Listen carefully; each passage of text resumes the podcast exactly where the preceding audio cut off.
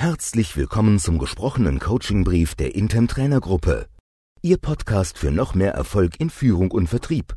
Weitere Informationen finden Sie auch unter www.intem.de. Neun Ideen für mehr Spaß und Sicherheit bei der Neukundengewinnung. Tipp 1.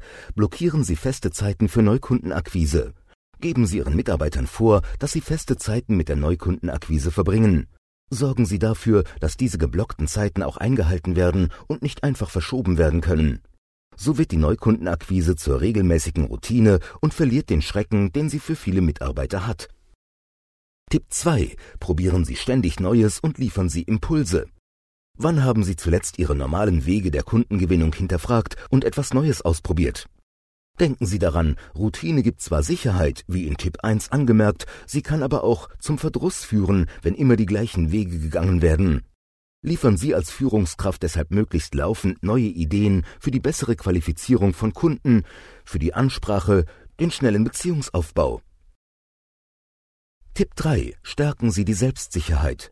Mitarbeiter, die Probleme bei der Ansprache neuer Kunden haben, sind oft nicht selbstsicher genug, Sie haben Angst, den Kunden zu stören oder zu nerven. Diese Unsicherheit verstärkt sich dann schnell.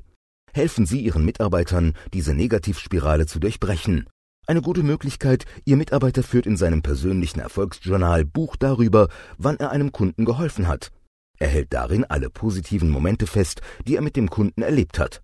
Das Ziel? Der Mitarbeiter baut die innere Überzeugung auf, dass er dem Kunden etwas Wertvolles bieten kann. Diese positive innere Einstellung ist entscheidend, um erfolgreich in die Neukundenakquise zu starten. Tipp 4. Teilen Sie die Aufgaben auf. Viele Verkaufsleiter geben ihren Verkäufern einfache Listen mit möglichen Kunden, die abtelefoniert werden. Dann ist der Frust schnell vorprogrammiert, weil der Verkäufer immer wieder mühsam den richtigen Ansprechpartner selbst herausfinden und sich von der Telefonzentrale abwimmeln lassen muss. Ihre Lösung trennen Sie Recherche und Verkauf. Gehen Sie dazu so vor. Setzen Sie für den ersten Anruf spezialisierte Telefonkräfte ein.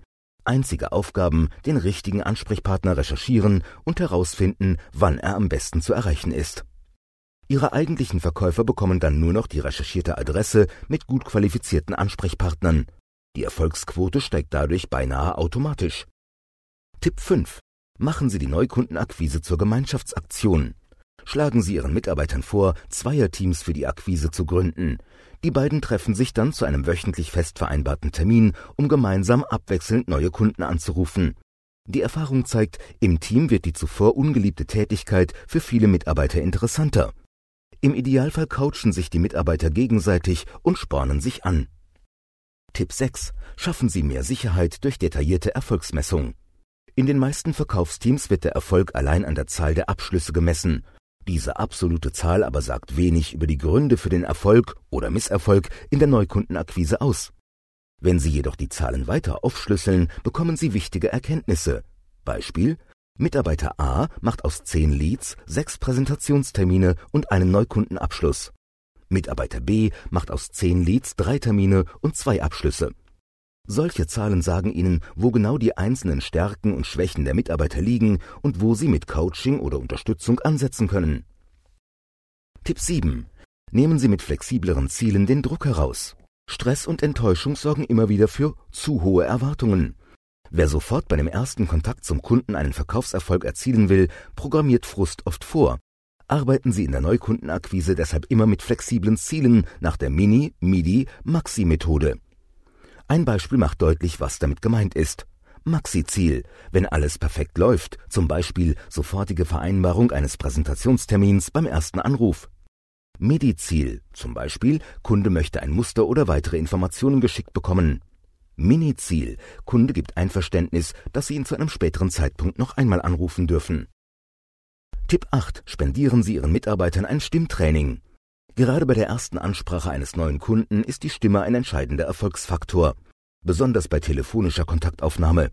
Hier kommt es darauf an, langsam und deutlich zu sprechen und dabei noch Sicherheit auszustrahlen. Deshalb ist ein Stimmtraining häufig eine gute Investition und oft eine spannende Erfahrung, von der Ihr Mitarbeiter ein Leben lang auch außerhalb des Jobs profitieren wird. Tipp 9. Extra Provision für Neukunden. Wenn Sie in Ihrem Unternehmen erfolgreich mit Erfolgsprovisionen für Ihre Verkäufer arbeiten, können Sie auch daran denken, die Provisionen direkt an die erfolgreiche Neukundengewinnung zu binden. Muster Je höher der Neukundenanteil am Gesamtumsatz, desto höher die Erfolgsprovision.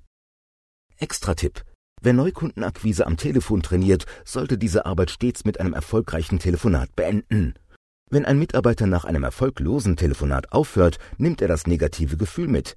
Wer jedoch mit einem Erfolg Feierabend macht, startet mit einem positiven Erfolgsgefühl in die nächste Aktion. Weiterer Extra-Tipp. Versorgen Sie Mitarbeiter laufend mit neuen Erkenntnissen zur Akquise, teilen Sie gute Gesprächseinstiege, die sich als erfolgreich erwiesen haben, oder führen Sie Statistik darüber, welche die beste Zeit für Anrufe bei Kunden ist. Damit liefern Sie nicht nur gute Hilfestellungen, Sie zeigen Ihren Mitarbeitern auch, wie wichtig die Neukundenakquise für das Unternehmen ist.